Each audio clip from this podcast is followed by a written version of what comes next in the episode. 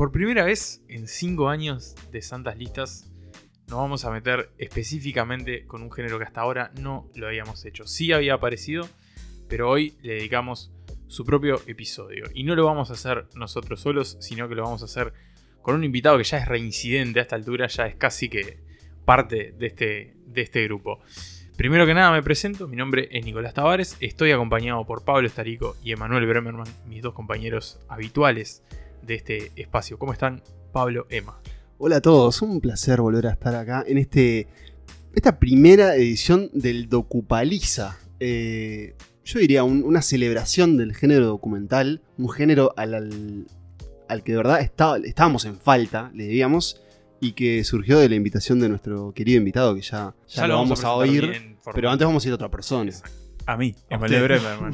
eh, ¿Cómo están, queridos? Muy, muy contento de hablar de documentales finalmente, porque además es un género que nos gusta mucho a todos, ¿no? O sea, con el auge, digamos, de las plataformas de streaming, creo que el documental ha como alcanzado un grado de popularidad que quizás en otros momentos era no tan amplio como ahora, por un tema de accesibilidad sobre todo, pero quizás más asociado a esto, ¿no? A Nat Geo, a Discovery, Animal Planet y ese tipo de cosas. Pero ahora los tenemos ahí a un clic y, eso se ha visto en, en, el consumo. No vamos a demorar más la presentación de este invitado, hay que presentarlo una vez. Facundo Maki, ¿cómo estás? ¿Cómo están muchachos? Un gustazo volver a formar parte de Santas Listas con este, con este episodio dedicado a los documentales. Una, tradición que ya se impone, ¿no? Un, episodio con Facu por temporada. Uno por temporada, sí, más bien. Que además anunciamos en una sorpresiva aparición. Se cocinó medio que ahí, ¿no? Sí, en nuestro episodio de, Nicolas Cage. Y ahí empezó este Docupaliza, Docupalusa también fue un nombre. una variante del Docupalusa. Sí, Facupalusa también, ¿por qué no? Porque es, Facupaliza. Es una celebración de. Docufacu, todo. Docufacu, sí.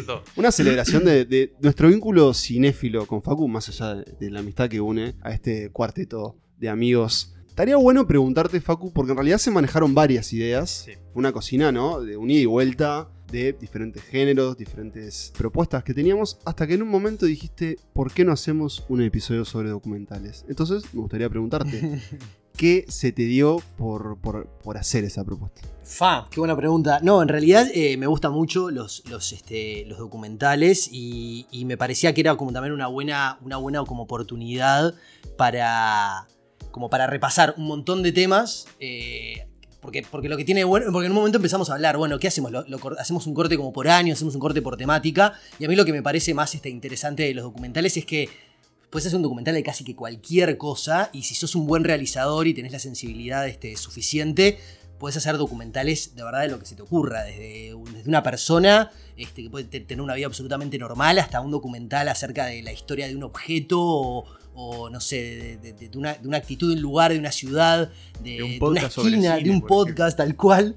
Este, me parece que esa versatilidad que tiene el género y, que, y, que, y que es eso, y cuando está bien contado puedes hablar de casi que cualquier cosa me parece que, era bueno como poder este, eh, navegarlo a través de, las miradas tan distintas, porque todos trajimos este, documentales súper distintos y era un poco la idea, ¿no? Hay desde ciencia hasta sociedad, hasta arte, cultura, de todo. Retratos de figura histórica, sí. Tenemos ocho eh, recomendaciones para hacerles. Eh, de ahí tal vez la, parte de paliza de este, de este, festival, mini festival. Sí, yo estoy completamente de acuerdo con vos. A mí la, eso que decías de la versatilidad y la, variedad que hay dentro del género me parece increíble. Pero también me pregunto, capaz que podemos hacernos todos la pregunta, ¿por qué de todas formas es un género o un campo del cine que hoy no ocupa, no, es, no es popular, ¿no? Y, de hecho la propia historia de Santas Listas eh, es, prueba de ello. Nosotros no solemos hablar tanto de documentales, si bien han aparecido varios a lo largo de nuestras temporadas. Pero bueno, hoy el cine prioritariamente ya sea la oferta o, el nivel de producción, está como más inclinado hacia la ficción. Ni que hablar del aspecto más comercial del cine. Pero eso, en general, de hecho también está esa distinción lingüística, ¿no? Que se habla de películas y documentales, cuando en realidad los documentales son películas, ¿no? Claro, es como un poco lo que pasa con el cine de animación, ¿no?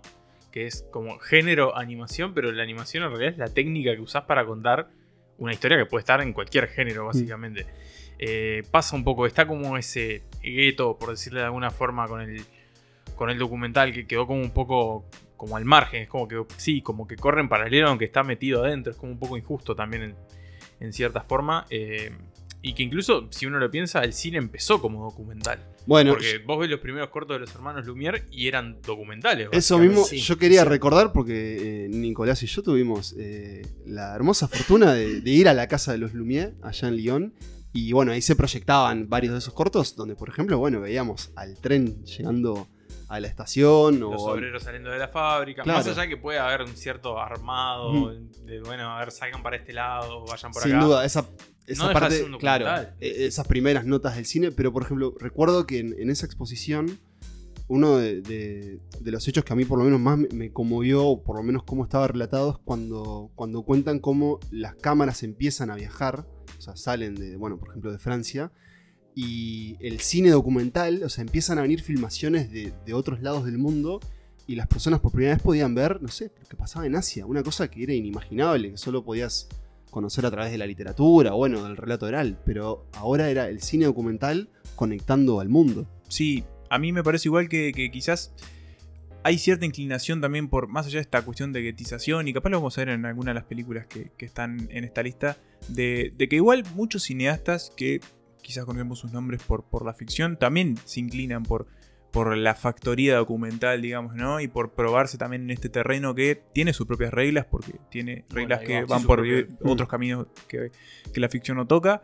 eh, y que en algún sentido siempre intentan como, ¿no? Como, como, bueno, eso, probarse en este terreno. Así como a veces decimos que todo gran director quiere tener su película de guerra, capaz es como que también todo director quiere ver, bueno, ¿qué pasa si Mm. salgo de la ficción y cuento un poco este esto, el registro más, más documental, más este, pegado a la no, a la no ficción? Tengo, tengo una- un detalle más A que ver, creo sí, que también nos, nos interpela y es que, mm, bueno, hablábamos tal vez de, de ese prejuicio que a veces hay en el público, yo creo que existe, ¿no? Esa idea de, Un documental. "Uf, un documental, ¿no? Como qué, qué masa, como casi una clase de que no quiero Sí. participar. Igual, pero te corto un segundito, porque me parece que lo que en donde ha cambiado eso, y es un poco lo que yo decía al arranque, es la serie documental, ¿no? Sí, totalmente. Serie documental, igual cosas muy falopa como la de Nisman, 8000 capítulos. O la película documental también, porque también estamos ahora más expuestos a otro tipo de Sí, documentales. y el género True Crime, que Sí, hoy sí, es uno de los más populares, sobre todo, en, por ejemplo, en plataformas como Netflix, y, y- y es documental. Sí, sí. Pero a lo, a lo que yo, y en realidad tiene que ver con lo que vos decís, Emma, es eh, que nos interpela a todos, es que también está eh, el factor del periodismo que hay en algunos documentales, no Mm. en todos, ¿no? Bueno, Porque- eso iba a decir. Que, que, mm, hablábamos siempre como. Yo no sé si todos los, los directores de cine. eh, no sé si es la sensibilidad o el la manera de encarar un proyecto. No sé si todos los directores podrían o estarían de acuerdo, les gustaría hacer documentales. Me parece que el documental necesariamente tiene un compromiso y te, que, que la ficción no tiene, que es que tenés que encorsetarte dentro de la realidad. Vos, eh, a no ser que se lo aclares a tu, a tu público o hagas este, una docufic- docuficción o algo más este, que mezcle los dos géneros o lo- los dos estilos, creo que también tenés que vos como realizador estar dispuesto a ceder un montón en, durante el proyecto, en, durante, mientras vas realizando, ¿me explico? Y no sé si todos los directores entienden el cine de esa manera. Tenés que también entender que no controlás del todo la obra en ese sentido también. O sea, es un proceso distinto, me parece. Y también está el tema del recorte, ¿no? De esa realidad, que es como la gran discusión que tienen los documentales, que bueno, Sí, ¿hasta qué punto es un documental? Ahí claro, va. y está el- es el vínculo de... No, pero ahí no es un documental si no te muestra tal cual la realidad. También esa es otra, sería otra, otra discusión. Creo que las vamos a ir viendo en, en los ejemplos que trajimos, como dijo Facu, son, son, son muy mezclados. Ahora lo, lo mencionamos un poco a la pasada. eh, en esta selección no hay documentales uruguayos. Lo dejamos guardado para su propio episodio, así como. Es que lo merece, ahí hay, muchos. Ahora lo queremos hacer también eh, eventualmente con documentales. Así que hoy solo vamos a tener documentales del resto del mundo. Pero bueno, van a ver que es una selección bastante variada. Que recorre varios países, épocas, estilos y géneros. Así que bueno, arranquemos, apaguemos las luces y que empiece el festival Docupaliza. people tell me uh, everything has to be fact based. Yes, this film is fact based, but it's not the, the central thing. It's more a deep look in, inside of us. in literature, otherwise, for example, the phone directory of Manhattan uh, would be the book of books. Four million entries, every single one factually, Yes, factually yes. correct and objective. I'm not into the business of that. I'm a filmmaker. I'm a storyteller. I'm uh, uh, someone who who does something different than directory. Ustedes saben que si hay algo que a mí me gusta más que una buena película es una buena historia sobre la filmación de esa película. Es algo, digamos, una especie de subgénero narrativo con, con el que me he encontrado muy fascinado, que es saber justamente cómo se hicieron las películas, ¿no? Algunas películas, algunas obras de arte, algunas obras maestras y sobre todo, y esto también es un interés particular, cuando esas cosas no salieron como pensaban. Y ese es el caso de este primer documental del Docupaliza, que se titula eh, Hearts of Darkness, a Filmmakers Apocalypse, o también Corazón en las Tinieblas, eh, el apocalipsis de un director. ¿Y de qué estamos hablando? Estamos hablando de un documental que reconstruye, narra lo que sucedió con la filmación de Apocalypse Now, la película del señor Francis Ford Coppola, un director que veneramos eh, con sus luces y sombras, ni que hablar. le ponemos el asterisco acá y recomendamos que escuchen el episodio sobre la guerra de Vietnam que hicimos la temporada pasada, en el que obviamente está esta película. Gracias, Nico. Heart of Darkness es una película, de alguna forma, está acreditada a tres personas: eh, Fax Bar, George Hickenlooper y la tercera, que yo diría que es el alma del documental, tal vez, pero que bueno, después en la realización quedó acreditada a estos tres personajes, y es la señora Eleanor Coppola, la esposa de Francis, hasta el día de hoy, la madre de, Sofía, quien eh, se fue a vivir con, su esposo, se fue al rodaje y documentó lo que estaba pasando. Y acá voy a leer una frase que creo que Nico vos también la tenés ahí, eh, que aparece en la Wikipedia, pero que de alguna forma creo que presenta lo que hace este documental para mí algo fascinante. Y es una cita de una entrevista que le hacen a, a Francis Ford Coppola en la que dice, voy a traducir un poco en vivo, dice, estábamos en la jungla, éramos demasiados, teníamos acceso a mucho dinero, a mucho equipo y poco a poco nos volvimos locos. ¿Qué pasó? Francis Ford Coppola filma El Padrino. Él tenía esta idea de hacer una adaptación de Corazón de las Tinieblas, una novela de, Joseph Conrad. Hace años era como un, primer proyecto que querían hacer con American Zootropy, su compañía. Una película que iba a dirigir George, Lucas. Pero bueno, no, no estaba la financiación después del Padrino, eh, del Padrino 1 y 2. ¿no? Francis Ford Coppola, uno de los directores ya más, más prestigiosos. ¿eh? Y de la conversación. Y de la conversación, es verdad. Finalmente consigue que el estudio banque hacer eh, esta adaptación de la nueva de Conrad que proponía llevarla a la guerra de Vietnam y en un momento en donde la guerra de Vietnam estaba ahí en la vuelta, ¿no? Esta película... de terminar. Eh, todavía estaban ahí. Apocalypse Now es del 76. No, 9, 79. Se empieza en el 76 a grabarla, a rodarla. Y claro, la guerra de Vietnam estaba ahí, tipo, todavía. de terminar. La estaban masticando. claro, entonces por eso era una, una decisión difícil del estudio en, poder bancar este proyecto. Mi recomendación es que yo no quisiera decirles mucho lo que sucede, pero bueno, imaginen que eh, Francis Ford Coppola lleva a todo su equipo, a su familia, a Filipinas, que era como un país que tenía similitudes con Vietnam. Y desde ahí las cosas empiezan a salir mal. No solo, por ejemplo, echan al actor principal a los pocos días del rodaje, sino que, y acá es un detalle para que vean un poco el caos que empieza a, digamos, que empieza a tomar la, la filmación de la película. Ellos tienen muchas escenas con helicópteros, como recordarán, ¿no? Con la marcha de las Valquirias y lo que habían hecho era un acuerdo con el gobierno de Filipinas en donde ellos le prestaban los helicópteros, pero como había una rebelión de insurgentes en un sector del país, si había que llevarse los helicópteros a luchar, los helicópteros se iban del rodaje y a cagar. En, plena escena, ¿no? Si no te gusta. Y eso es solo una punta de todas las cosas que empiezan a salir mal. Y lo que hace, bueno, obviamente, Eleanor Coppola tiene un acceso increíble a las imágenes, pero además ella cuenta ella filma a Francis en momentos que él no sabía que estaba haciendo. Bueno, eso te iba a decir, tiene como esa, como esa ventaja que cualquiera que, se dedica a, realizar un documental es como ese, acceso total, Totalmente. ¿no? Francis dispuesto a mostrarse. Y, hay una mina que se vuelve invisible dentro del rodaje porque es absolutamente familiar para todo el mundo, entonces no es que, oh, llegó la que está haciendo el documental, no, está la esposa. Totalmente. Y claro, eh, lo que tiene el documental, y vamos a ver que va a ir cambiando, es que, por ejemplo, para mí está dividido en dos, Nico, capaz que vos eh, también lo notaste así, tiene por un lado las imágenes de esas filmaciones, y después tiene entrevistas hechas años después. Este documental es del 91. Tiene entrevistas, creo que hechas de países eh, finales de los 80 o más cerca del lanzamiento del documental, que son las típicas cabezas mm. hablando, ¿no? Eh, los talking, heads, que es ese plano de la persona mirando como al costado de la cámara.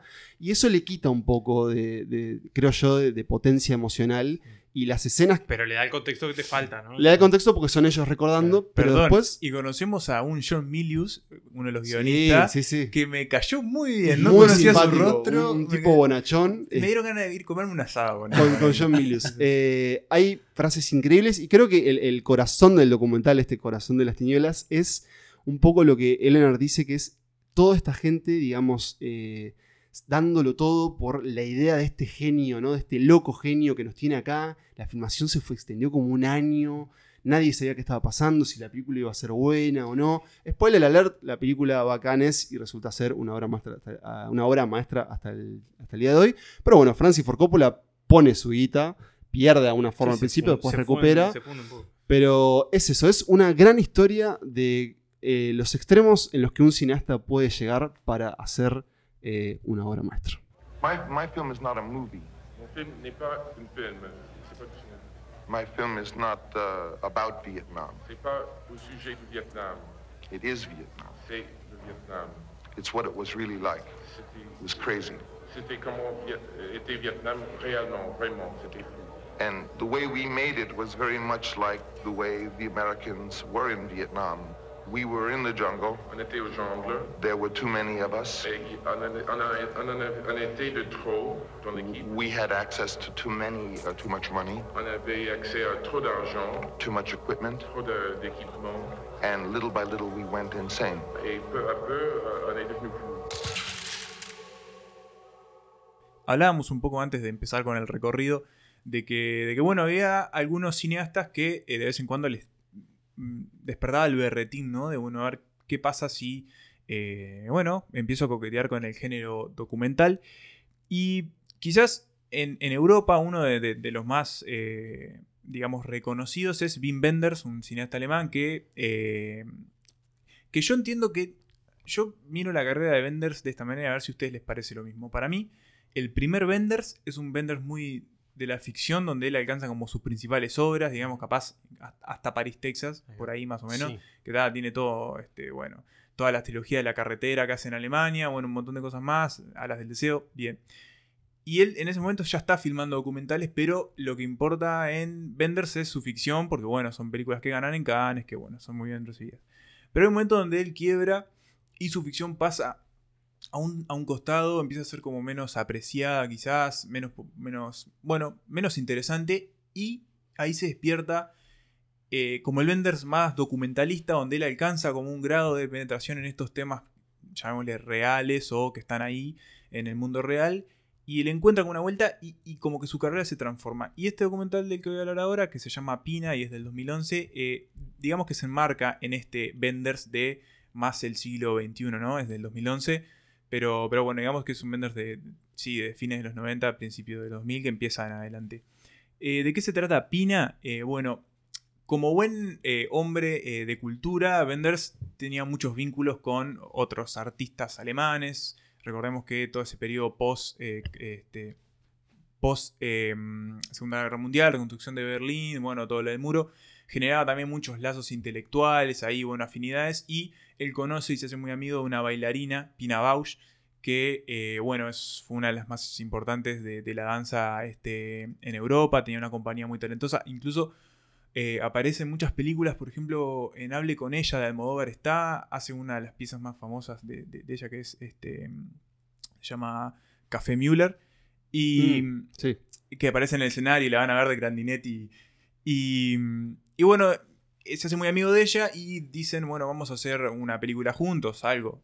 La cuestión es que, en- si no me equivoco, en 2009 eh, Pina Bausch muere y obviamente Bender se queda sin hacer nada. Entonces él decide hacer un homenaje a, a esta mujer que fue tan importante para la cultura alemana y europea ¿Y cómo lo hace? y lo hace a través de un documental que es, es muy extraño en su forma y que por un momento uno puede estar pensando, pero bueno, esto, esto efectivamente es un documental que estoy, estoy viendo porque ¿de qué se trata? Es básicamente una reconstrucción de las obras más importantes de eh, Pina Bausch a través de sus bailarines, o Claro, sea, sus Bender- coreografías. Su compañía. Ahí va, son las coreografías principales de, de su compañía que Bender Básicamente es su legado en el movimiento, digamos. Exactamente, es ver a Pina Bausch a través de Exacto. sus principales obras. Entonces, bueno, vemos varias de estas piezas representadas en, escenarios. También en Wuppertal, que era la ciudad donde estaba esta, esta compañía, que además es una ciudad muy importante para Wenders porque es uno de los escenarios clave de Alicia en las ciudades, una de sus películas más este, recordadas.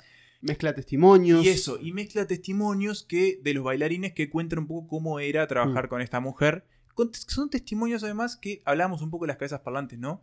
Pero son testimonios donde aparece la cabeza del bailarín, pero no ahora, sino que sus opiniones se escuchan en off. Hmm. Un efecto extraño que eh, a mí me, gustó como...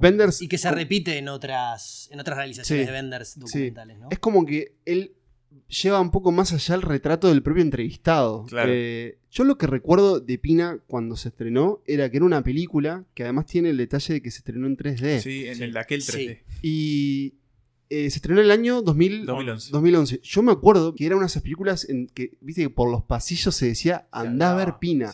Eh, me arrepiento de no haberlo hecho. Y creo que sigue no siendo bastante influyente eh, dentro del ámbito de estudiantes de cine y, es que Yo, imagino eso porque uno la ve hoy, bueno, yo obviamente la vi en mi casa, en una tele, pero es una experiencia. Es una experiencia muy cinematográfica mm. y repasando un poco lo que se dijo en ese momento se, rescataba mucho eso, ¿no? Porque, ¿qué pasa? Son muy inmersivas estas coreografías. Hay una, la, que abre la película que creo que se llama La consagración de la primavera, que es sobre una composición de Tchaikovsky, creo.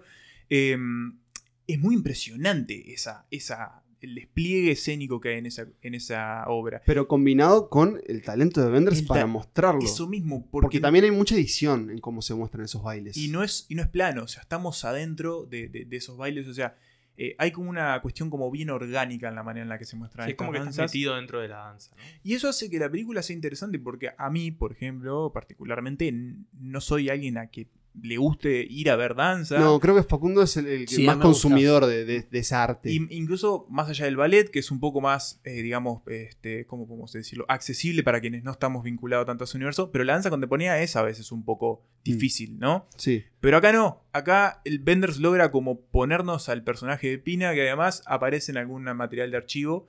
Eh, muy breve, pero aparece, eh, nos, nos muestra eso, la esencia de una persona a través de su obra y vos decís, esto es un documental, y sí, porque es otra forma de acceder a, esta, esta figura tan, tan relevante, tan importante, y que obviamente se nota, a Benders le dejó una huella muy, muy grande en, toda su, en todo lo que vino después también como él como, como cineasta. Pero eso, creo que es una experiencia que debe, debe haber estado muy interesante para verla en, en, cine, eh, pero la pueden ver también ahora y sigue siendo increíble.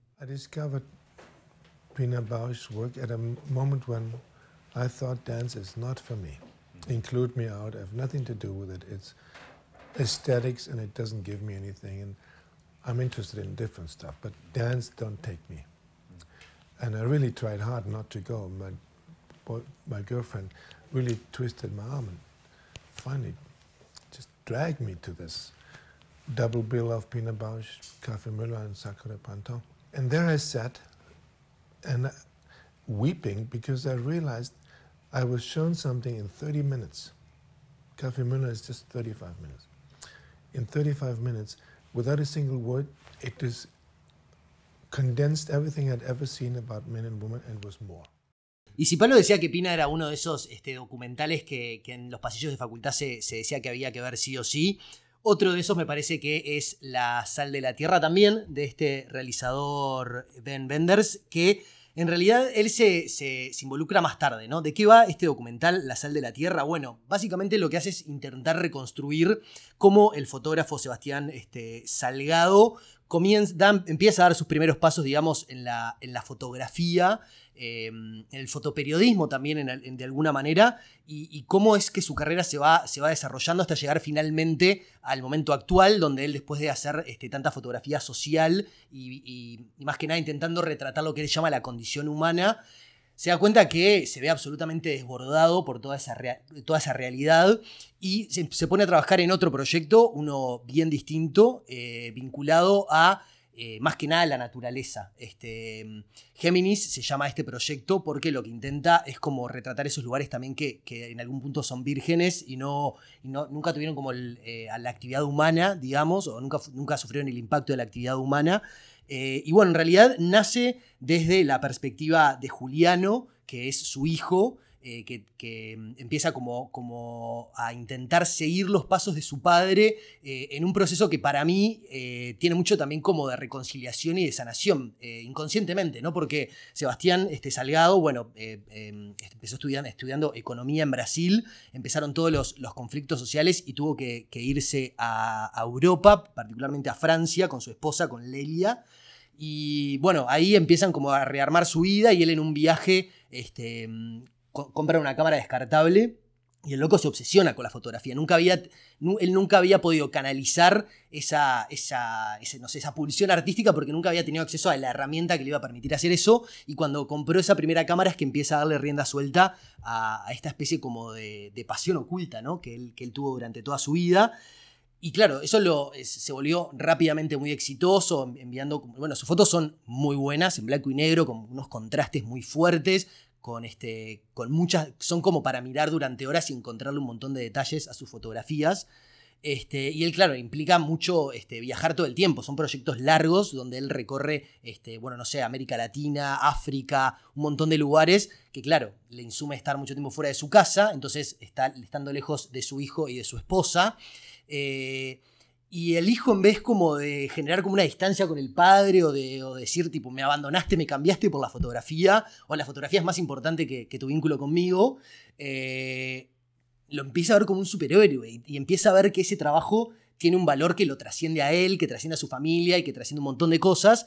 Y cuando crece lo quiere retratar a través de este documental. Y se suma este, Ben Banders en, ben Banders en, el, en, el, en el proceso. Cuando, él había, cuando el hijo, Juliano, ya había Em, generó un montón de material y lo que me parece que hace Venders es como, como aportarle como esa sensibilidad este, al momento de unir, ahí va, cinematográfica y también como de, de, unir todas las piezas, ¿no? Porque me parece que Juliano, en ese, o lo que, por lo que cuentan, tenía como un montón de piezas desperdigadas por todos lados porque el padre tuvo un montón de proyectos.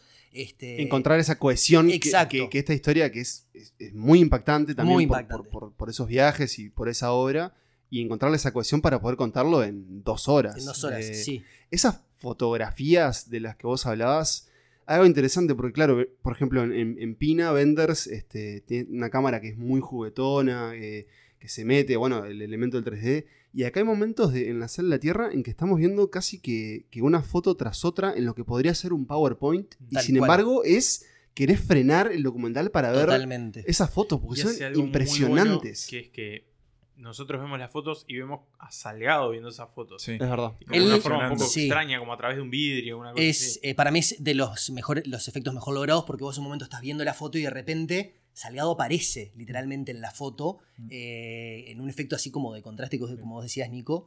Eh, y es, es, como que vos sentís que estás adentro de la foto con él y él te, te va haciendo como esos este, anclajes, explicando un poco cómo fue que llegó a componer esa imagen. Y claro, son imágenes muy duras. Este, le comentaba, les comentaba a Chiquilines recién que, que yo, bueno, lo vi en facultad y lo revisité este, para, para el episodio.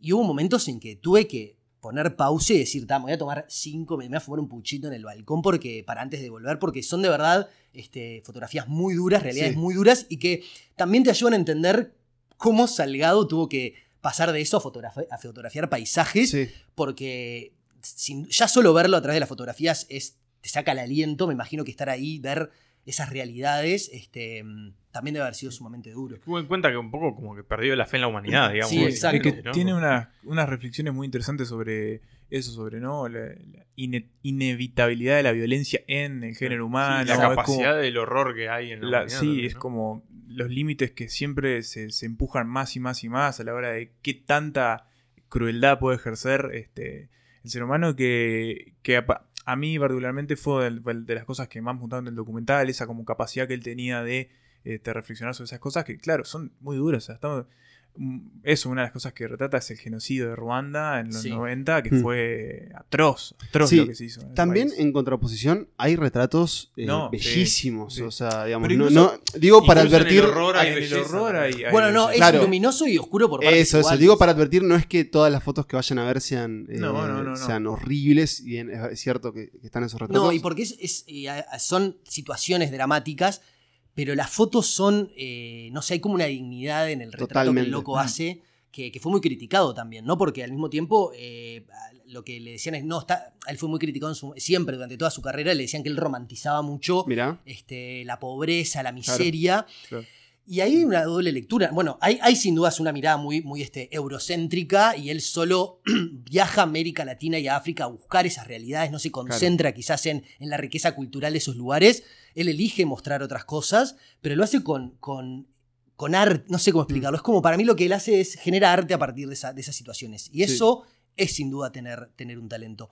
Un detalle es que encajé Géminis el en el proyecto que se llama Génesis. Perfecto.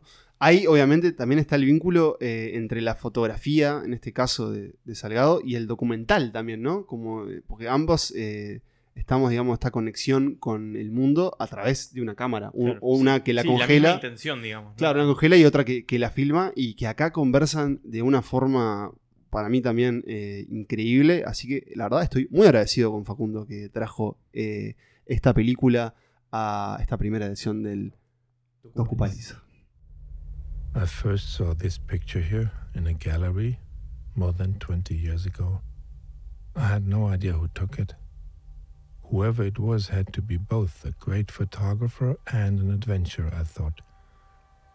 There was a stamp on the back and a signature, Sebastião Salgado. I acquired the print. The gallerist pulled other pictures by the same photographer from a drawer. What I saw profoundly moved me, especially this image here a portrait of a blind Tuareg woman. It still moves me to tears, even if I see it every day, as it's hanging over my desk ever since. Estamos viendo que en el documental eh, hay muchas formas de explorar lo que representa el arte de filmar. Eh, y aquí les traigo eh, una película que de alguna forma estuvo presente, sobre todo su directora, ya en Santas Listas, porque su película más reciente, Dick Johnson is Dead, Descansa en paz, Dick Johnson, eh, de Kirsten Johnson, fue una de las películas, una de las películas favoritas de Santas Listas del, año pasado, del año pasado, del 2020. Y que tiene un punto de contacto bastante literal con esta película. Porque hay escenas compartidas y está el señor Dick Johnson. Exacto. Eh, ¿De qué estamos hablando? Del debut de Kirsten Johnson como directora de alguna forma, pero no su primera exploración en el cine documental. Eh, el documental se llama Cámara Person y básicamente Kristen Johnson, que es una persona que ha trabajado como fotógrafa de documentales, quiero decir, directora de, foto en documentales a través de muchísimos años, recolectó un montón de, de, material de esas películas, algunos que se usaron en los documentales, muchas cosas que no, para de alguna forma presentar su vida. Ella dice en el inicio del documental, ¿no, Nico? Dice, eh, lo que van a ver son eh, parte de mi trabajo, quiero que lo vean como mi memoria. Claro, es que básicamente son recuerdos, tal cual, ¿no? Claro, son, es un documental que se compone de eh, escenas de ella filmando, bueno, filmando, voy a decir cosas por decir algo muy general, pero filmando cosas. ¿Qué quiere decir esto? Bueno, vamos a ver a un granjero, capaz que en África, vamos a ver en hay una persona en Nueva York con sus hijos, vamos a ver ella filmando a, sus hijos, a sus gemelos. Eh, vamos a ver, por ejemplo, al filósofo Jacques Derrida caminando en Nueva York. ¿Por qué? Porque todos, todos eh, esos elementos son eh, parte de la vida de, Johnson como, como documentalista, su parte profesional, pero que acá se arma una especie de remix. Eh, tiene como algo. Claro, algo, es una sucesión de clips, básicamente. tiene un diario íntimo visual. Completamente, porque en realidad las conexiones entre unas cosas y otras medio que van a recaer en el espectador, ¿no? Pero empiezan a aparecer. Eh... Qué bueno que tiene eso de la memoria, ¿no? Son como flashes de memoria captados por una cámara, pero que perfectamente podrían ser los ojos de Kirsten Johnson. Sí. Que vas viendo ahí sin, sin, mucha conexión, más allá de que hay varios que son de la misma historia. Se presentan, eh, digamos, con la ubicación, un texto que dice dónde fueron, creo que el año también. Eh, y claro, por ejemplo, bueno, hay testimonios también de, situaciones muy violentas, en, bueno, sobre todo en, países, eh, en zonas de conflicto. Pero bueno, es, es casi como que una vida en, en imágenes, ¿no? Momentos hermosos, momentos horribles, momentos graciosos. Y también, bueno, momentos que simplemente capaz que hay un paisaje vacío. De alguna forma igual es muy entretenido porque todo el tiempo está cambiando. Es una edición que yo la asocio muy con, el internet, ¿no? Digamos, es clip, clip, clip, clip. Y sin embargo enseguida te, te desprendes de la idea de decir a dónde va esto. Simplemente va, simplemente sucede. y lo que vemos es una cámara que filma. Eh, incluso algo que para mí es muy interesante y que pasa en algunos documentales y otros no, y es que tenemos a la documentalista como partícipe.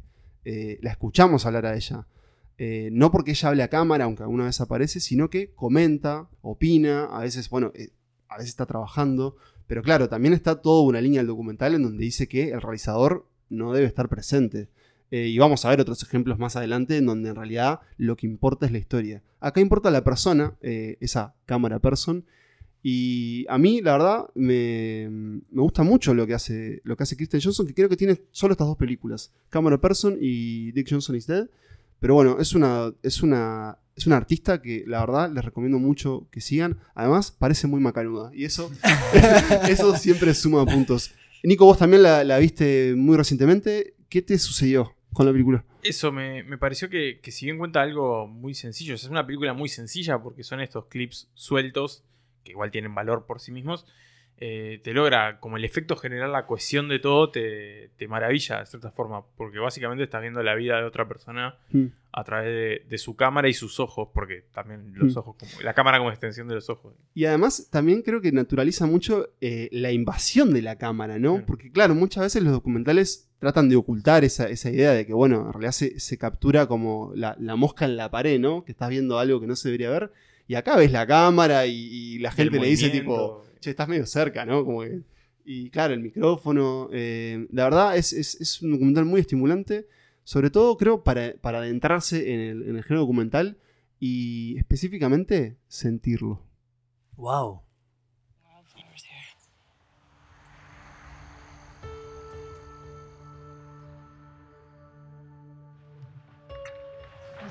Is the working for you? Not loving it, but we're getting pieces of stuff that don't have haze.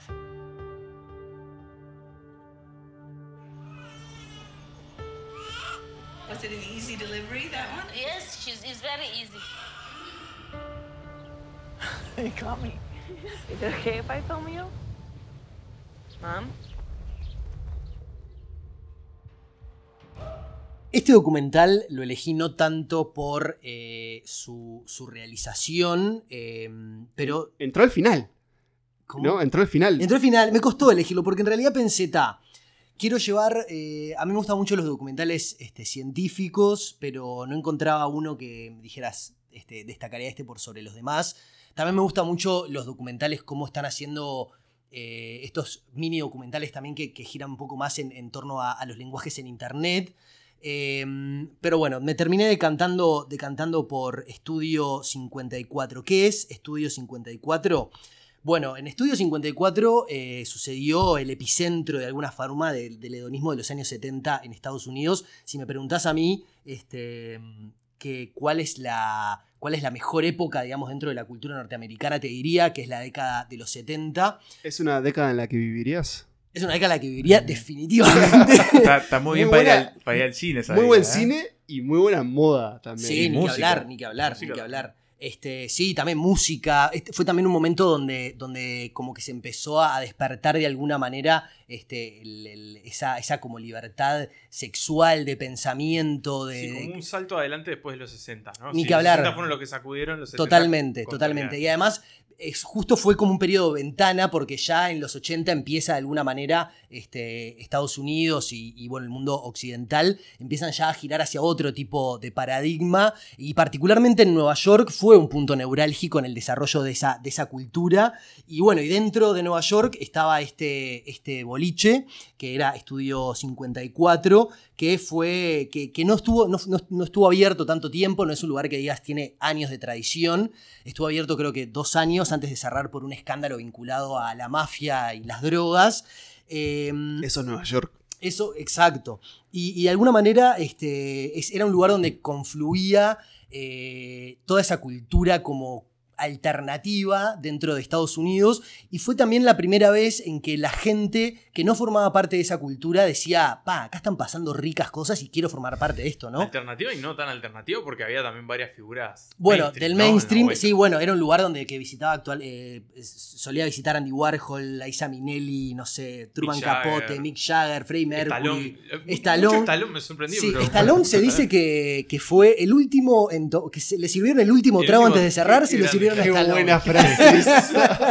Acá se Buen sirvió el último trago. Sí, y, y en realidad este, ta, eh, también hay una coincidencia que es que en el apogeo, digamos, de este club eh, y su caída empieza también, su caída más que nada empieza en el momento en el que el, que el SIDA empieza a generar estragos en, en esa, en esa cultura en Estados Y Unidos. muy asociado también a la música disco, ¿no? asociadísimo a la música disco y ese era- el estudio 54 es- era como un lugar donde era como un lugar donde una vez que pasabas digamos era como vale todo acá este, Claro. vale todo el consumo de drogas vale todo la libertad o la expresión sexual que te parezca la música que quieras era como que era- el lugar del, del- del libertinaje absoluto y, ta, y así como se hizo una leyenda, rápidamente se convirtió en un, en un centro donde, no sé, conf- confluía este, la, la pesada, digamos, Eh. también de Nueva York.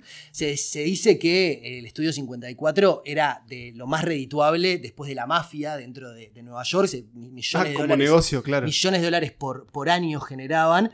Este, y también fue un lugar donde, donde, donde esto que te decía, ¿no? Lo- Los, que eran como outsiders de esa cultura, este, no sé, como queer, por decirlo de alguna Sí, forma. con- contracultura. Exacto, esa contracultura, como que durante, durante, durante todo ese tiempo se distinguía, ¿no? Era como, había como guetos para, para los negros, guetos para, para los queer, los, los heterosexuales blancos iban a otro lado, y en, en ese boliche como que se borraban todas esas fronteras, ¿no? Había como lugar para, para todo el mundo y todo el mundo como que convivía en ese espacio, y fue también un poco lo que lo, lo volvió una leyenda. Y, es lo, lo hacen como, lo- lo llevan adelante dos, este, dos pibes que no tenían ningún tipo, o sea, tenían como habían estudiado juntos en la universidad y tenían un poco de experiencia en negocios. Y abrieron un boliche. Y abrieron un boliche y se convirtieron, y se convirtieron en eso. un icono cultural. Claro, y el documental un poco lo que hace es como retratar cómo nace y cómo también este, Se extingue. cómo termina este, extinguiéndose. Lo dirige Matt Tirnauer, que no es, no es un realizador este, conocido, pero que ha, ha- ha así como perseguido mucho parte de esa este, cultura eh, de, de yankee, digamos, en, esa, en, esa, en ese periodo de tiempo, eh, y también como muy centrado en- en- en tiene documentales de moda también, es, es como un loco que, que trabajó mucho en base a eso, y él construye el documental a través del relato de los que siguen vivos este, en- entonces, en 2018, Los que la de aquella época. Claro, y entrevista tipo al portero, que era como el que dejaba pasar o no a la gente, eh, algunos artistas que, que fueron ahí, tipo Elton John, por ejemplo, y cuentan un poco lo que recuerdan y lo que significaba ese lugar. Este, y de alguna manera, con, con más que nada con fotografías y con archivo de la época, reconstruye este, cómo fue que llegó a lo máximo ese boliche y cómo fue que terminó este, hundiéndose en el olvido también. Eso es va muy en paralelo con, con dos fenómenos, ¿no? Uno eh, es el de la música disco, que también tuvo como esa mega explosión y después se apaga. Y que a la vez, claro, va atado obviamente con, al- con la popularidad de la cocaína como droga. Eh, no solo porque Bueno, todavía no se conocía tanto los, efectos, los efectos. Que, bueno, que, que generan... el- Adversos. Es que una pequeña notita, él fue, en Cinemateca hizo un ciclo Woody Allen y pasó a Nicole, obviamente. Ajá. Y yo no recordaba eh, La que en de la Nicole cocaína, estaba claro. la escena de la cocaína. Sí recordaba la escena del, del- del estornudo porque es icónica, pero no recordaba la liviandad con la que Claro, se hablaba de la cocaína en su momento. totalmente. Tipo, no, Pero mirá, boludo, acá me estoy- corría, Eh, corría éramos- nieve. Los locos llevaban unos frasquitos como en el, saco. Sí. Y se sal- cada tipo dos horas sacaban una palita y esnifaban Claro, tipo, en el baño del trabajo igual y era como lo más normal del mundo. Todo el mundo estaba para Claro, eso. y hoy, por ejemplo, lo vemos, yo qué sé, ¿cómo, dónde, ¿cómo vemos la cocaína hoy? Bueno, ti- sí, Sí. siempre en, en entornos donde Sí, eh, más policiales, o si no, más de- lúgubres. O sí, más sí, sí. pesado, o más lujoso. o más lujoso, y va tipo en plan Succession, ponele. Es que en realidad, claro, el- tiene toda esa parte como de cultura y de arte y, y de baile. Después, obviamente, en los 80 se asocia más con, con Wall Street y con esa idea del, del tiburón Sí, es una droga norteamericano. cara además, ¿no? Totalmente, American pero claro, eh, eh, cómo van de la mano justamente esa- esas dos llamas que después se apagan. eh, imagino que, claro, deben haber sido fundamentales para el, el ascenso, apogeo y, y fin Bueno, del de Estudio hecho, en el- 54. el- el estudio, el boliche tenía un este. El logo me encanta, el, el- estudio 54. sí, además del logo, ellos tenían como una suerte como de pintura que era una luna gigante, como con una cuchara este, en fandomerca. Dejate que yo remelíe, ¿no? Y eso estaba, tipo, ese era como el, como yo te dijera, la, la, la decoración Claro, del como la boliche, pieza ¿sacás? central del boliche. Ahí va, este, no, estaba recontra este, naturalizado y bueno, de hecho cuando hicieron un allanamiento por, por evasión de impuestos, ese fue el motivo por el cual pudieron allanar el boliche, Un clásico para ir a buscar a la, a la mafia, ¿no? Sí, cayó va. Capone. Ne- Necesitas la orden, la warrant. hacen un allanamiento y lo que encuentran es, este, bueno, plata, droga y demás. Y, ah, pero acá no se puede hablar de, de series, ¿no? En este podcast. Sí, Uh. bueno, levantamos el veto temporalmente. Hágame una, hágame una concesión. a ver. ta. Porque justo fue un momento donde hace poquito fue- estuve viendo The Deuce, que es una serie de HBO que de alguna manera retrata espectacular, sí, de las mejores series que vi en mi vida, real. Eh, que de alguna manera retrata el hace- cómo es que se genera toda la industria pornográfica en el Nueva York de Mm. los 70. Que re- perdón, recordemos, Nueva York en los 70 no es el Nueva York de ahora. No. Lo hemos No. hablado, por ejemplo, en Taxi Driver. Crimen altísimo. Times ciudad, Square, que hoy es como, el, mugre. como el punto de, de donde confluyen todos los este, turistas y es como lo más, más este, mainstream de Nueva York, era en realidad tipo la zona más eh, roja de toda la Y ciudad. además era un basural, porque había Totalmente. conflicto con, con el tema de la basura. Claro, o sea, bueno, y ahí, eh, un poco por ahí estaba enclavado, enclavado este boliche, en esa zona así como marginal de Nueva York, que hoy es como el punto de Nueva York. Y la serie, más al final de, de la serie, en la tercera temporada, retratan cómo la policía, diseñó, la policía, el gobierno y demás, este, diseñaron todo un plan de reurbanización para volver como para que limpiar, entre comillas y en sus palabras, eh, Times Square, y cómo el boliche también este, cae por culpa de eso. O sea, eh, empiezan a preocuparse por el lavado de guita en los boliches y en la evasión de impuestos cuando dicen, vos, tenemos que encontrar una manera de cerrar estos lugares porque es imposible que esto se vuelva un punto turístico si todas las noches tenemos, este, no sé, eh, drags de tres metros de pelucas y tacos y gente que entra en caballos y, y sí, eran cosas como muy, muy extrañas. Eh, Vale, no- un verdadero vale todo. Exacto, no, no- no podemos tener una ciudad este, familiar y, y- y, este, hegemónica si tenemos ese boliche funcionando ahí. Entonces también como, como poder ver, como que se complementó mucho el relato del documental con el de la serie. Todo eso para tirar el chivo de la serie en un, docu- en un podcast de cine, ¿no? Cualquiera. Pero bueno, ya saben, si quieren conocer más sobre el Estudio 54, buscan el documental homónimo. Estuvo en Netflix, ya no está más. Ya no está más. Tal vez vuelva, tal vez no. Si no, lo encuentran por ahí. Y si no, nos escriben. Y nos, dicen, ¿dónde veo el Estudio 54? Por una módica suma. Acá. Es re ilegal. Vamos a poner un videoclub. bueno, como, como, como el Estudio 54. Claro, estamos en sintonía. When you walk through those blacked out doors, you are in another world. Andy Warhol, Calvin Klein, Elizabeth Taylor. Mick Jagger. It was hot, sexy. It's like an adult amusement park. It is so preposterous. We both came from Brooklyn. They had this understanding that they were getting out and they were going to do something big together. We wanted the ultimate nightclub. Beautiful models, celebrities with gay men, transgenders, and it all started blending. A world of fantasy that absolutely exploded.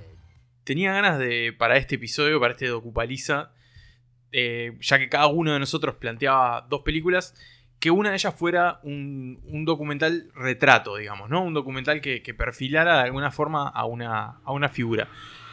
Primero, primero pensé en la música, hay varios documentales sobre figuras, movimientos y demás de la música, pero como que ninguno me terminaba de cerrar, ninguno me terminaba de convencer. Y ahí fue que dije, ¡fuá! El Diego. Y ahí fue que caí a este documental. Diego Maradona, así se titula. Y obviamente es un retrato sobre el futbolista argentino que murió hace poco menos de un año. Ahora que estábamos hablando de, de cocaína, este, se asocia también por ese lado. Este documental de Asif Kapadia, el cineasta británico que en los últimos años se ha convertido en una de las figuras del documental gracias a estos retratos que ha hecho de, de distintas personalidades, sobre todo con el documental sobre Ayrton Senna y también con el de Amy Winehouse, que fueron los antecedentes de esta película sobre Maradona, que es una de esas películas que surge cuando alguien encuentra material de archivo inédito, ¿no? Durante la década de los 2010 se fueron encontrando distintos materiales que, que no, sé, que no habían visto la luz, que habían sido filmados pensando justamente en hacer un documental sobre la vida del, Diego y que habían quedado por ahí, habían quedado durante décadas guardados o, o estaban como perdidos en cierta forma, se fueron recuperando, le fueron llegando a, a Capadia, Capadia lo fue como dejando postergar y fue haciendo las otras películas, hasta que bueno, finalmente dijo, después de hacer Amy, dijo, bueno, ahora sí, es el momento, vamos a hacer esta película sobre Maradona, ¿por dónde empezamos? En toda la vida de Maradona, que en ese momento, el momento que sale la película, estaba todavía vivo, eh, lo que se decidió fue enfocarlo en uno de sus periodos de, de, mayor popularidad y probablemente su mejor periodo como deportista, que es el periodo entre 1984 y 1990, que es el periodo en el que él juega en, en Italia, en el Nápoles. Es un momento que, que, está muy bien descrito en el documental, que es eh, la ciudad más pobre de Europa acaba de contratar al futbolista más, más caro del mundo. Más caro. Este, él llega a este equipo del sur de Italia, un, el, el, sur de Italia muy, mucho más pobre que el norte, ¿no? que Turín, que, que Milán, que todas las, las ciudades poderosas.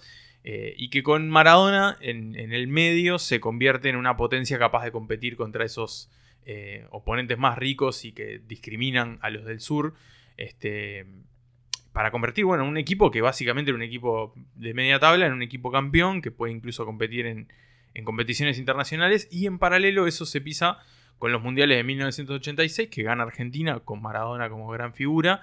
Y el del 90 en el que Argentina llega a la final y pierde de forma muy polémica que se juega en Italia y que marca un poco el quiebre de Maradona con el público local y que es lo que lo termina llevando, entre otras cosas, a irse de Italia y bueno, ahí como empezar su bajada en cierta forma. Obviamente está la droga, obviamente está la noche. La mafia. La mafia italiana, Porque la camorra. Recordemos ¿no? que estamos en Sicilia. Claro. Que. No, no estamos en Sicilia, pero estamos. Ah, no, estamos no. es tierra de la camorra. Que gente, Porque gente Nápoles, muy- ¿dónde está? Está en, el- en la bota, digamos. Ah, en la en la península. bota, claro. Este. Pero bueno, ahí se plantea como esta divi- división entre Diego, ¿no? El, el, el futbolista, el- la persona, mejor dicho, con la que.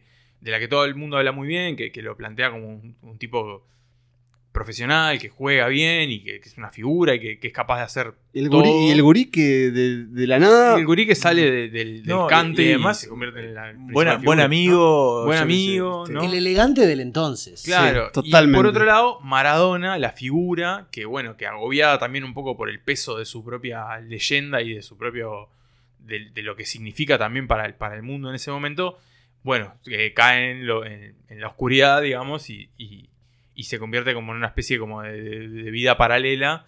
Que, que bueno, que también para, para sus allegados es muy difícil de verlo en esa situación, de ver que, que de lunes a miércoles, de lunes a jueves sale, el, el viernes reposa y el domingo la rompe en la cancha y después vuelve a empezar, ¿no? También como, como ese ciclo autodestructivo y, y los cambios que va generando en su vida, los intentos por recuperarse, los fracasos y, y bueno, creo que en general lo que plantea es un, un retrato bastante parejo, ¿no? Porque te plantea lo bueno, pero también cuando tiene que matarlo, lo mata, ¿no? También te dice, bueno, mira que este tipo tenía un millón de defectos y no era modelo en, Sí, no, en muchas cosas. no es un documental elegíaco ni nada. O sea, ¿sabes qué, Nico? Yo te escucho y se me pone la piel de gallina. Primero porque fue al Diego.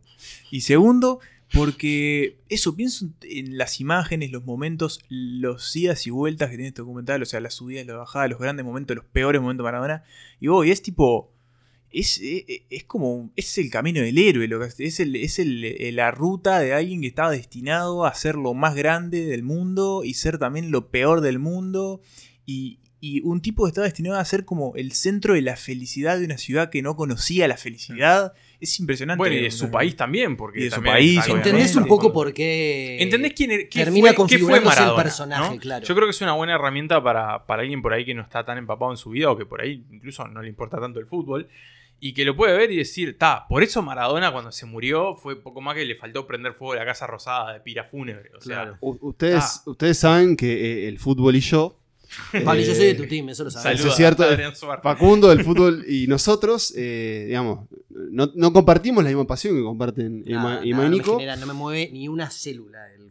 Pero sin embargo, ver este documental, que, que creo que la clave, que la clave está en el título, eh, que es Diego Maradona, no es Maradona en el Nápoles, es, es un documental que se llama Diego Maradona, que es muy inteligente la decisión de concentrarse en eso, pero que, que, claro, te, te lo cuenta de una forma que, que- que se ve que tiene Cap- Capadia, que es muy buena, que es muy estimulante, que es con una edición como muy vertiginosa, con un uso de material archivo increíble, porque además creo que coincide con una eh, televisación y filmación del fútbol que empezaba a mejorar cada vez más, entonces ves los goles, ves las jugadas, ves cosas increíbles. Era lo que hablábamos al arranque de que no es que hay, no hay como malas historias, sino malas malos contadores de historias. Totalmente. Ahí tenés un tema que capaz que no es como de, de- Obviamente que es de interés masivo Maradona, pero no tan masivo. Acá tenés, en esta mesa hay dos personas, por ejemplo, que no sé si lo elegirían en una lista de documentales para empezar a ver, pero sin embargo, eh, ta, te sorprende y te Llega. termina, te, Claro. te engancha y te mete en ese universo y, ta, y compras todo. Porque además lo, lo acompaña con, con dos elementos. Uno es el retrato de él a través de la fama, porque también estamos viendo todo el- lo que sucede extra futbolístico, Claro, como decía encuentra la historia universal detrás del personaje. Sí. Y lo otro es este. mm, Lo otro que, que es muy interesante es que utiliza el, eh, la herramienta de la entrevista y las declaraciones también en off. Es decir, muchas veces aparece gente hablando de Maradona que o no Maradona, o Maradona, que no vemos, sino que es una voz que está acompañando una, una secuencia de imágenes. Y a mí me pasó algo muy particular también, es que, que, claro, yo este documental lo vi ya con el Diego muerto, Claro. aunque el Diego nunca muere.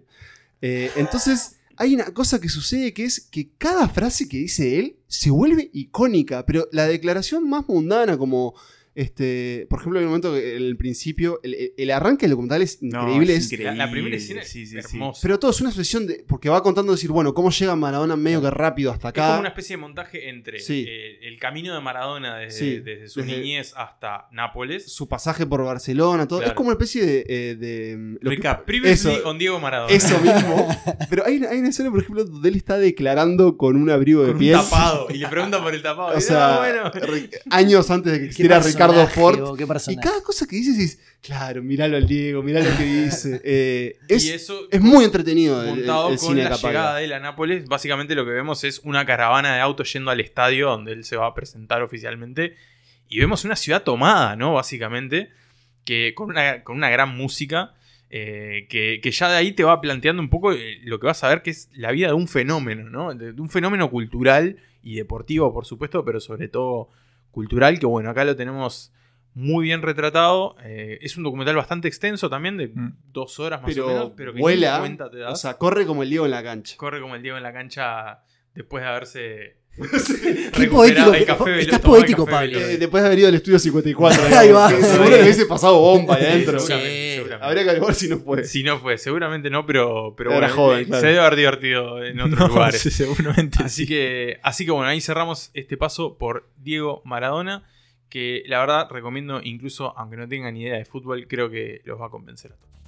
¿Cambió tu vida, Maradona, después que debutaste el año pasado en Primera División? Bueno, sí, me cambió la vida porque ya vienen los reportajes, eh, ya es otra cosa, ¿no? La verdad que cuando lo viste salir a la cancha, mi marido y yo nos pusimos a llorar.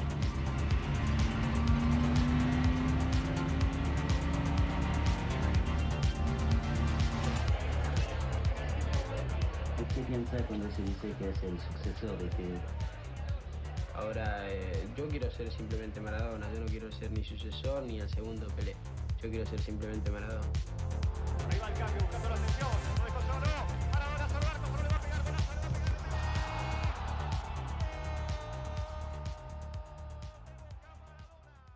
Y después del pasaje por este, Italia y Diego Maradona y la cancha y el Estudio 54 y la merca, em, yo re- recupero la senda que había plantado con Wim Wenders y Pina y vuelvo a los alemanes, a los germanos, a, bueno, a, a mis antepasados en algún punto, eh, para hablar de eh, el señor Werner Herzog.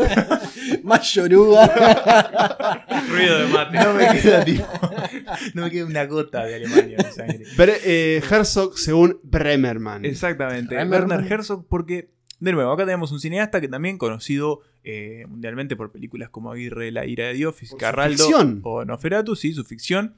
Pero también, de nuevo, desde el arranque y mucho más presente que Wim Wenders incluso, por sus documentales. ¿Por qué? Porque Herzog, desde el principio, incluso desde que empezó a escribir y a, hacer ficción, él estuvo interesado por eh, cómo de alguna manera el mundo, las cosas que nos rodean, afectan al ser humano y cómo el ser humano también está en una perpetua, en un perpetuo combate contra estas eh, eh, básicamente facciones que son la naturaleza, bueno, el entorno, etcétera, etcétera.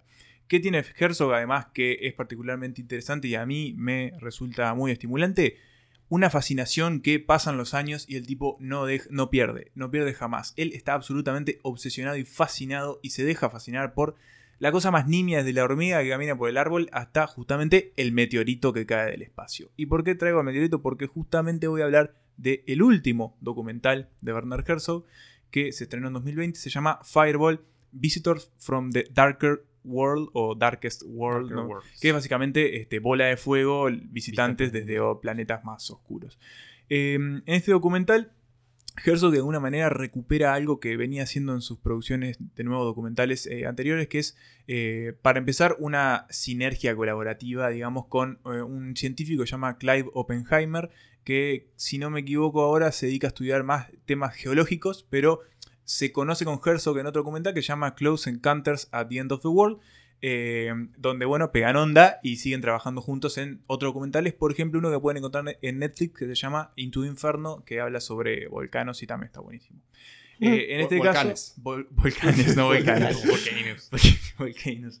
Eh, en este caso, este documental puede eh, funcionar, el de Fireball, como una especie de secuela espiritual del de los volcanes, porque así como hacía en el anterior, en este Herzog retrata el vínculo eh, cultural, incluso hasta metafísico eh, y obviamente eh, natural que tiene el ser humano con estos fenómenos, en este caso los asteroides, los meteoritos. ¿Cómo lo hace? Bueno, a través de eh, muchísimos viajes, él viaja por distintas partes del mundo para, este, bueno, eh, nada, conocer los lugares, principales lugares donde han caído los meteoritos. Por ejemplo, viaja al cráter donde supuestamente cayó el meteorito en. México y que extinguió a, a los dinosaurios. dinosaurios.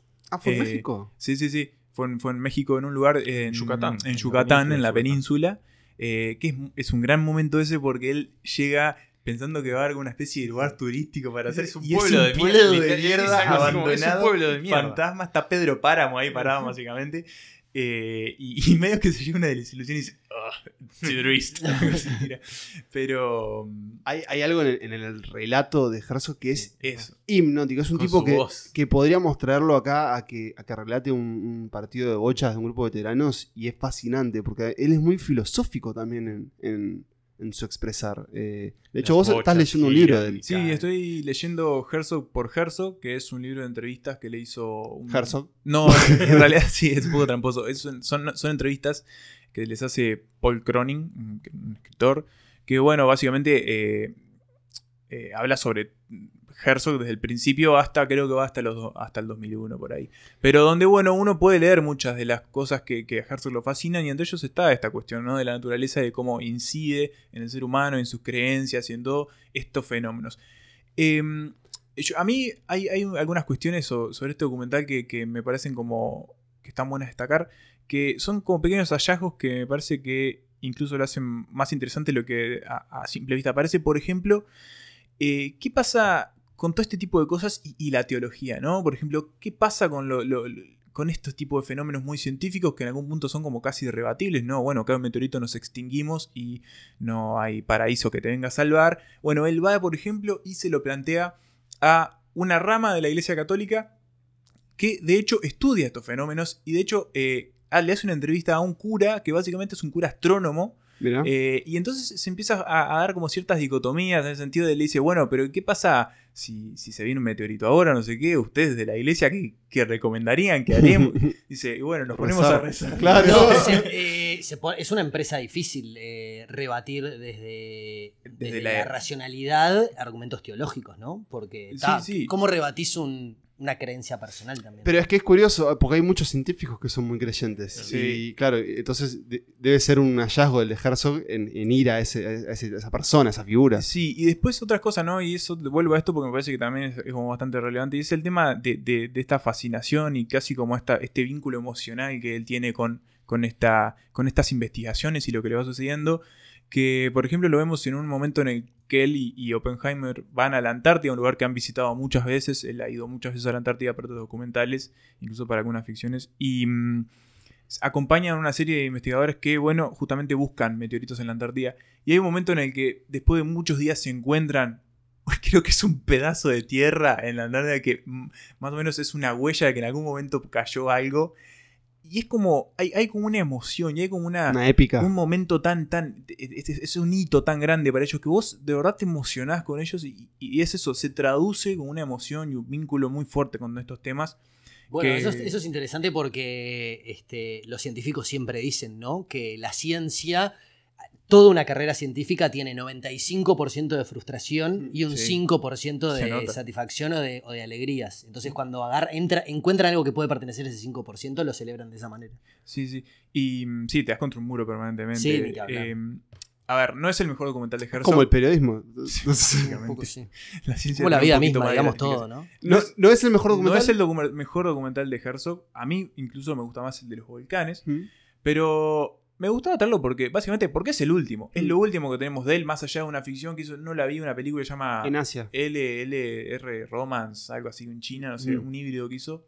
No la vi. Qué tipo fascinante, ¿no? Porque hace esto, hace películas y de repente también puede aparecer. Mandalorian. Mandalorian. Claro, puede ser el villano de Star Wars. Sí, eh, sí. Y un gran papel, también es un muy buen actor. Sí. Eh, y es un tipo todo. que también tiene un humor muy. Muy que está ahí como escondido, pero que. Pero es muy gracioso. Sí, sí, sí. No, y es una figura, de nuevo, importantísima para el cine, para lo que fue el nuevo cine alemán de posguerra, también, donde también incluye a Wenders, este, bueno, y un montón de, de gente más. Eh, pero bueno, yo recomiendo todas las, todas las facetas de Herzog, las recomiendo, ya sea escritas, documentales, ficción. En este caso recomiendo Fireball, Encuentros, este, no, Encuentros no, eh, Visitantes desde Mundos Oscuros, un documental eh, donde la van a pasar bien con meteoritos. Throughout history, meteorites have captivated human imagination.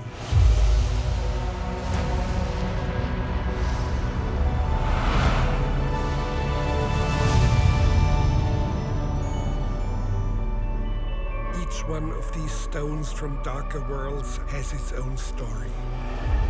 And the bigger ones have changed entire landscapes. They also have left a deep impact on cultures. Our voyage took us to wherever large fireballs had plunged down to earth. Y al final nos vamos al principio. Sí. Porque Hicimos un recorrido cronológico, todavía no terminó, pero dejamos algo para el final. dejamos algo para el final, que es la película más vieja de las, que, de las ocho que, que repasamos hoy. Es una película de 1983. Y que cuando termina uno dice, ¿qué rayos acabo de ver? Pero O al mismo o en el- tiempo- o en el arranque, igual en el arranque también, ¿no? Sí. ¿Qué estoy viendo, no? Pero al mismo tiempo uno no puede dejar de eh, maravillarse con esta película, con este documental que es una cosa bastante extraña, bastante única en cierta forma, porque es una mezcla de, de varias cosas, porque es una mezcla de documental con eh, imágenes de archivo, con fragmentos de películas, con una cuestión como de, de memoria también, como un poco que esto que hablábamos con Camera Person, es un poco como un retrato de una, de una memoria, es un poco un ensayo también, es un collage, es un diario de viaje, es, es un poco de todo, en realidad es un retrato de la sociedad también, eh, un, un- un repaso por la vida en distintos lugares del mundo, sus contraposiciones y sus semejanzas. Al mismo tiempo, todo eso está en Sans Soleil, esta película de Chris Marker, que a pesar de ese nombre es francés, que es un referente del documental, aunque también ha hecho ficción, por ejemplo, es el responsable de La Yeté, eh, la película en la que se inspira, por ejemplo, 12 monos. Mm. Pero que bueno, que, que Y una de las obras fundamentales de la ciencia ficción. una hora exactamente. Y que con esta película, que sin duda es la más conocida, eh, bueno, un poco transformó el documental de alguna forma. Por eso lo, dejamos un poco para el, para el final, porque es una película bastante particular, si bien está dentro de este género. Eh, tiene, tiene un montón de, de referencias también a otras películas, por ejemplo a Stoker, una película que hace poco vimos en el cine, la película de Tarkovsky. Tiene un uso de la música bastante particular, de las imágenes digitales también, que bueno, obviamente en esa época no eran. no estaban tan desarrolladas como ahora. Y básicamente lo que vemos es una serie de imágenes con más o menos conexión. La mayoría de ellas filmadas en, en Tokio, en Japón, pero también hay algunas en, en África, en, en Guinea, en Cabo Verde, En San Francisco. en San Francisco, en París, en Islandia también. Hay, hay- esos son un poco lo- los lugares por los que, por los que pasa. Eh, y que si bien usa un poquito de ficción y mucho material como, como bueno, filmado a, a propósito también, es en cierta forma también un documental, un poco un diario de viaje, como decíamos, porque además encima de estas imágenes, eh, lo que vamos escuchando es una narración que básicamente nos va contando un poco lo que vemos, pero también va haciendo algunas reflexiones sobre la vida, sobre la memoria, sobre, bueno, cómo funciona este mundo en el que, el que vivimos y eso, como decíamos, sus contrastes, sus similaridades, más allá de que uno pueda vivir en el medio de la tecnología y, el, y, la, y, y todo solucionado en Japón o en el lugar más pobre de África, digamos, la, la existencia humana tiene ciertos puntos de contacto de todas formas. Y, y, bueno, y sobre eso va esta película que es bastante cautivante, pero al mismo tiempo uno la va viendo y diciendo, uh, esto no es fácil, no, esto no es sencillo. Hay algo de desafío. Eh, ¿Cómo llega San Soleil a tu vida? San Soleil es una de esas películas que escuchaste nombrar un montón de veces, que la viste en un montón de listas estas de las mejores Eh, películas. sí, las mejores. Suele estar entre sí, de la mejor película de la historia del cine. Sí, sí, sí. Este. Y bueno, la vi hace muy poco tiempo. Era una película que, que tenía pendiente. Justo cuadró que estaba. Si no me equivoco, estaba en. Está en Movie. En Movie, ahí va, en la plataforma Movie. Eh, cuando tuve acceso a esa plataforma este año como estudiante de cine, me- fue una de las primeras que vi. Y, y bueno, y ahí fue que. Fue parte del pequeño ciclo de Instagram de Santas Listas en el que de- posteamos películas de verano. Exactamente. Y, y bueno, y ahí fue como el, el momento que se prestó para, para verla y, y cuadró y tal. Y ahí fue como es volada de cabeza, ¿no? Es- una sí. película muy recomendada también por, por distintas personas a lo largo del tiempo. De, "Wow, vean San Soleil. Yo, Este, yo creo que, que, que ese término, el mind blowing, es, es muy adecuado. Porque sí, es, es una película muy difícil de ver en algún sentido. Mm. Por eso, porque te, te creo te pone como una especie de dicotomía ahí. Porque todo lo que estás viendo es como eso, en algún sentido hipnótico, esa narración de esta mujer que te va llevando a través de estas imágenes. Que vos al mismo tiempo también como la empezás a llenar con contenido no sé, un poco propio o incluso reflexiones sobre lo que estás viendo.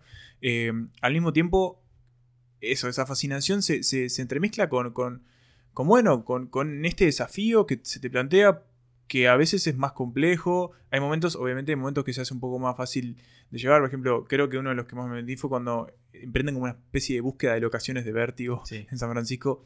Porque da por una cuestión de cercanía con- también con la película de, de Hitchcock. Pero, pero hay otros momentos que uno, de verdad, eh, se pregunta qué estoy viendo. Como cuando filma esos cadáveres de animales putrefactos en el desierto. Sí, sí, Eh, ¿Qué está pasando acá? Pero Creo que lo más fascinante, igual, al menos lo fue para mí también, porque es un país que, que me intriga mucho, fue lo de Japón. Sí, lo de Japón. Sí, las imágenes Como de Japón son plantean mucho también como la, la- la interacción de, de humanos y máquinas, pero también con la espiritualidad que tiene ese país también. Entonces plantea como una como unas discusiones bastante interesantes, eh, muy filosóficas, así como decíamos, muy metafísicas, pero que, que remueven mucho y funcionan muy bien. ¿Sabes por qué me gusta que le hayas traído esta lista, a este docupaliza? Porque creo que es, es la prueba fiel de que en realidad no hay reglas en el documental. Eh, y es cierto que tal vez esto esté más cerca de un creo como que ensayo. Claro. Pero sin embargo, no, esto es un documental y hay imágenes de documentales y sin embargo, eh, de verdad que es una experiencia en, en sí misma. Y yo le confesé a Nico y le confieso a ustedes que la empecé a ver y, y era, no era el momento indicado. No era el momento indicado. Vi una porción, pero dije, no, hay algo que yo no estoy pudiendo procesar en esto. Pero, ¿saben qué?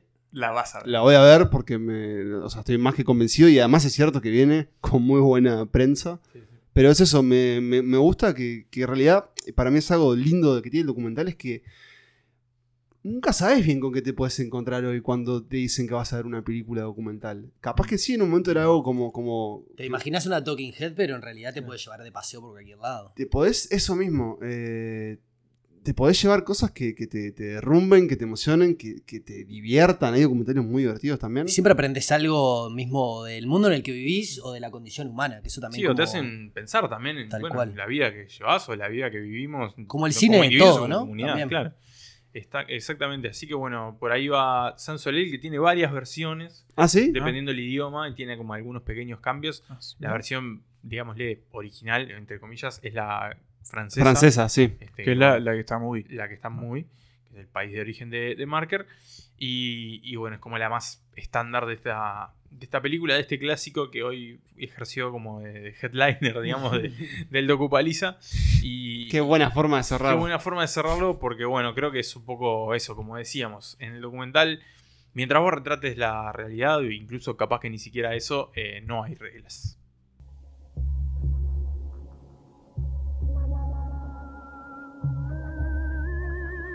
À San Francisco, j'ai fait le pèlerinage d'un film vu 19 fois. En Islande, j'ai posé la première pièce d'un film imaginaire. Cet été-là, j'avais rencontré trois enfants sur une route, et un volcan était sorti de la mer. Encore un coup de l'ensemblier. Les astronautes américains venaient s'entraîner avant la Lune dans ce coin de terre qui lui ressemble. J'y voyais tout de suite un décor de science-fiction, le paysage d'une autre planète, ou plutôt non, qu'il soit celui de la nôtre pour quelqu'un qui vient d'ailleurs, de très loin.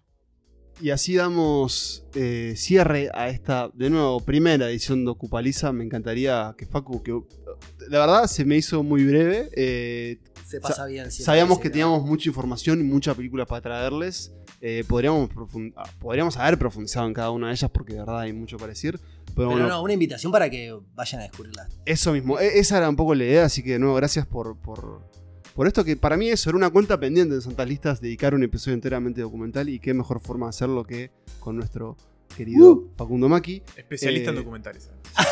Si llegaron a este momento del podcast porque por algún motivo decidieron poner el reproductor al final, les cuento que las películas de las que hablamos fueron eh, Heart of Darkness, de bueno, Eleon- Eleonora Coppola y otros, eh, Pina, de Wim Wenders, eh, The Salt of the, eh, of the Earth, de eh, Juliano Rivero Sagado y Wim Wenders, Camera Person, de Kirsten Johnson, Estudio 54, de Matt Tiraner, Ti- Tyrannau, no, Sí, Tyrnauer. De Matt.